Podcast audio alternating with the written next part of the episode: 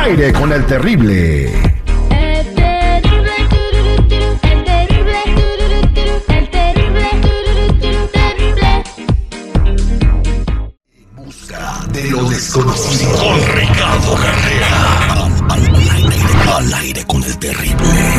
Estamos de regreso al aire con el terrible al millón y pasadito. Tenemos a nuestro metafísico don Ricardo Carrera. Don Ricardo, buenos días. ¿Qué tal? Buenos días para todos. El día de hoy, bueno, eh, te puedes comunicar con nosotros si tienes alguna pregunta al 866-794-5099, pero nos va a hablar del misterio de las vacas mutiladas, desangradas y no encuentran una razón lógica.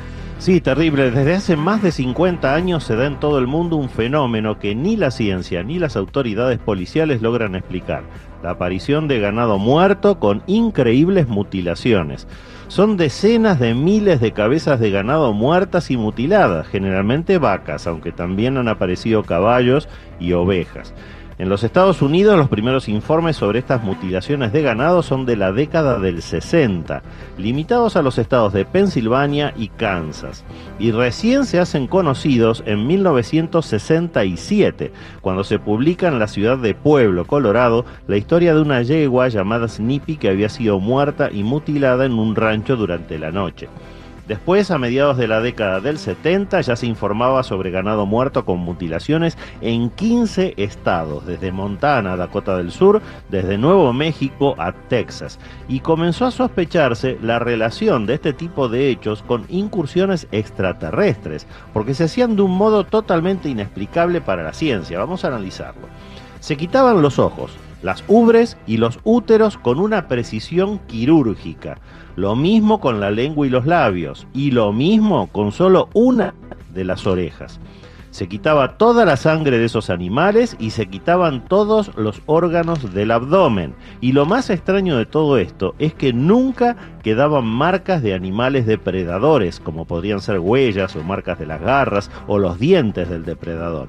Y tampoco quedaban residuos, no quedaban marcas en el terreno, no quedaban huellas de pisadas de personas ni de carros.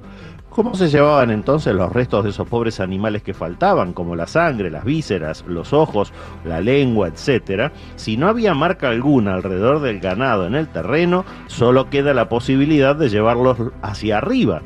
Bueno, helicópteros no pudieron ser, porque el ruido los hubiera delatado. Así que entonces empezaron a analizar la intervención de, terra- de extraterrestres para hacer algún tipo de estudio, algún experimento con las partes extraídas al ganado. Pasaron más de 50 años terrible y ya hay dos investigaciones criminales que son federales y están en curso. Y ninguna respuesta. Ni la ciencia ni las fuerzas federales tienen explicación alguna para este tema. Se convierte así en uno de los grandes misterios de nuestro tiempo, la mutilación de ganado. En algún tiempo le echaron la culpa al chupacabras, me acuerdo, ¿no? Ese que- Claro, pero no quedaban huellas del mismo chupacabras, no había marcas en la tierra, no había arañazos, no había mordidas. No, no había nada, ¿no? Pues vámonos a las llamadas telefónicas. Y misterioso saber qué, qué averiguan con estos eh, ganados y, y sigue sucediendo todos los días que los encuentran sin sangre, sin no, vísceras, sin ojos ni nada y con cortes eh, que no los haría ni el mejor cirujano. Voy con Heraldo en la línea telefónica. Fabián, hazme favor en la línea número 2.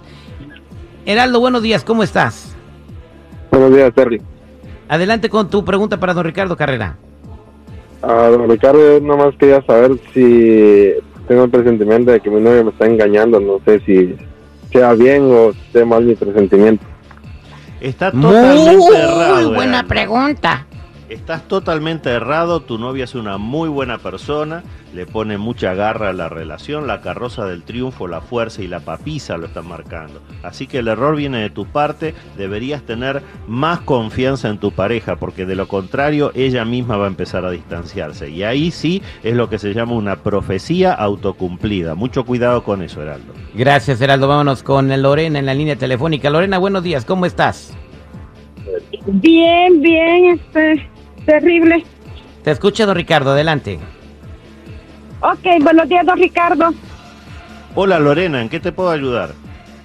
Sí, este, yo tengo una, una cosa que desde pequeña no, la gente no, como que no quiere, se me acerca como amigas, pero se me retiran y ya estoy grande y, y me pasa lo mismo. Nomás me, unos días y no quieren salir conmigo, no sé a qué se deba. Bueno, Lorena, tú eres una muy buena persona, eso queda en claro en esta lectura. Aparece la papisa al lado de la carroza del triunfo. Haces bien las cosas, las buenas decisiones, el arcano sexto lo están marcando. Pero acá hay un conflicto karmático. Cuando a nosotros nos pasan cosas, siempre hay una causa. Pero cuando esa causa la tenemos que ir a buscar una vida pasada, ahí hay problema porque no lo recordamos. Y eso es lo que te está pasando a ti. La gente se te aleja porque por una cuestión karmática te tiene sí o sí que pasar eso. No es algo que estés haciendo ahora ni bien ni mal, es algo que viene de una vida pasada. Pero esto se puede tratar, se puede acelerar el proceso. Así que quédate en línea privada, Lorena, te vamos a ayudar a hacerlo. Muchas gracias, don Ricardo. Y para toda la gente que está en espera, se va, nos, vamos a encontrar, nos vamos a comunicar con ustedes fuera del aire. ¿Y cómo lo pueden encontrar a usted, don Ricardo? Los que necesiten una consulta en privado conmigo me ubican en el 626-554-0300. Nuevamente, 626-554-0300 o en todas las redes sociales como Metafísico Ricardo Carrera.